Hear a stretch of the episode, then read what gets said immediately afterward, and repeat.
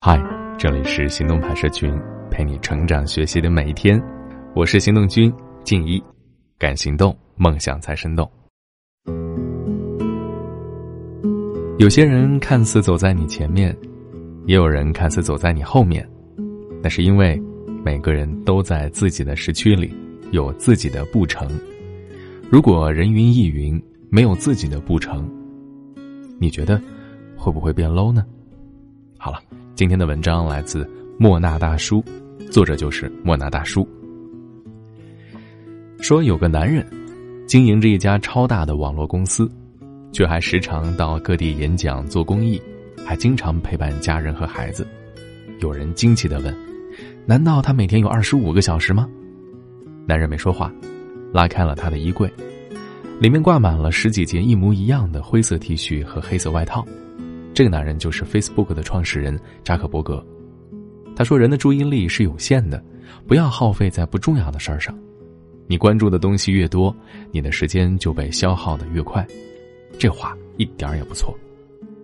有一种病态叫做垃圾信息成瘾，每次翻开热搜，总能看到这样的事件：哪个明星走红毯摔了？哪个明星出轨被拍了？哪个粉丝见偶像又昏倒了？每条后面都跟着千万的阅读、上万的讨论，其实毫无营养嘛。经常是多刷一次微博、朋友圈，就多浪费几分钟，忘记自己刚刚想干嘛。从去年开始吧，周围就不断的有声音在说，越来越不爱看朋友圈了。然而，微信创始人张小龙透露的数据却显示，从微信发布起，每天刷朋友圈的人数一直在增长。到现在，每天会有七点五亿人刷朋友圈，平均每个人要看十几次，总量是一百亿次。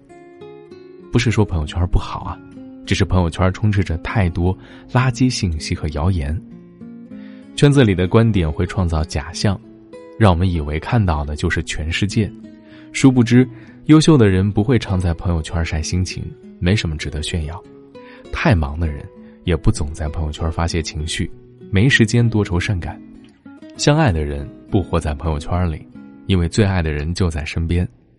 当代成年人缺的，就是远离热闹的能力，不光是远离对自己无用的人和事，还包括屏蔽垃圾信息的能力。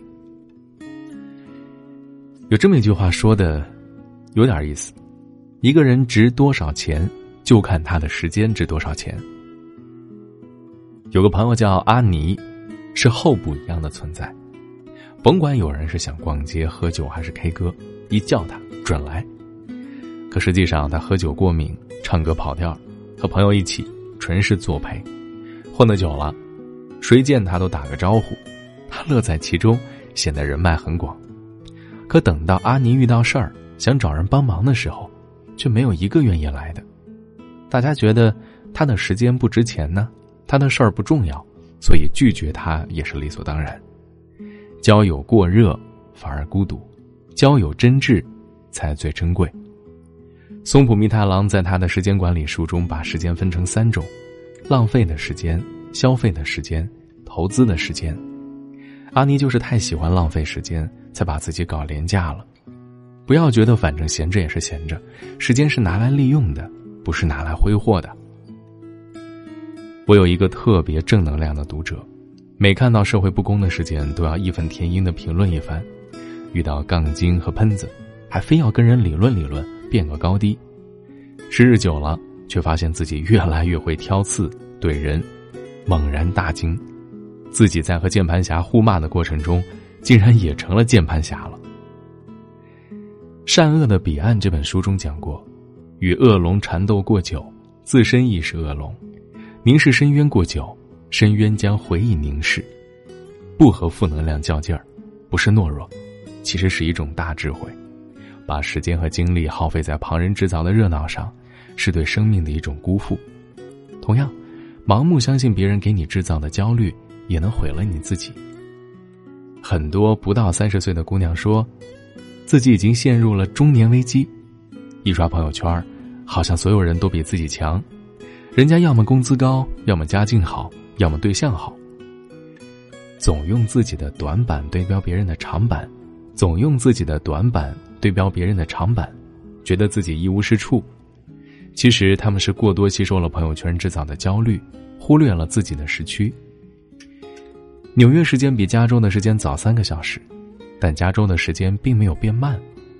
有人二十五岁就当上了 CEO，却在五十岁的时候去世；有人五十岁才当上 CEO，却活到九十岁。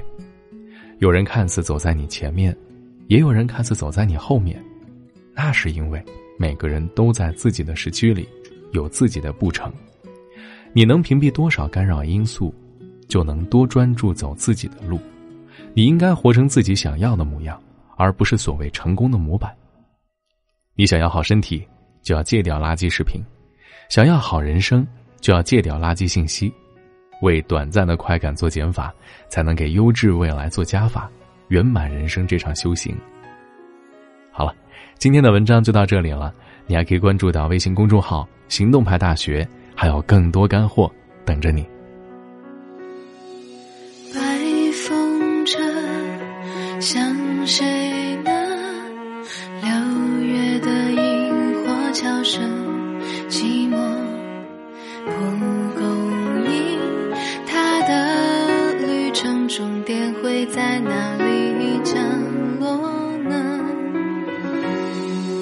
听风说。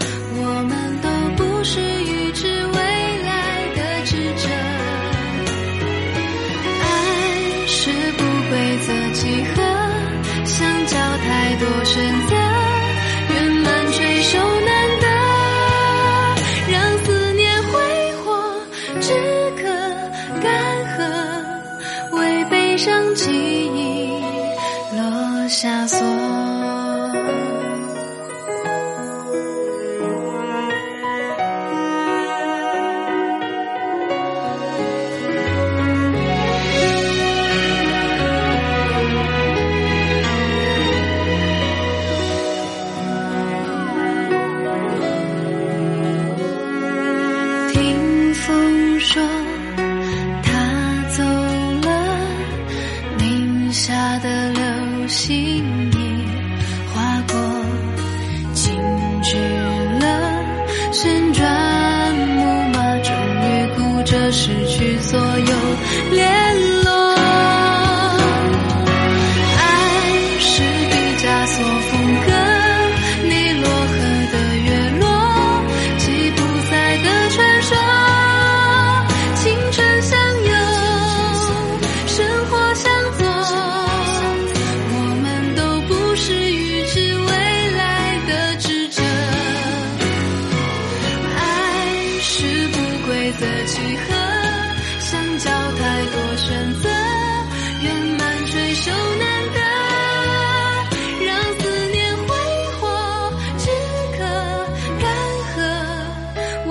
像记忆落下锁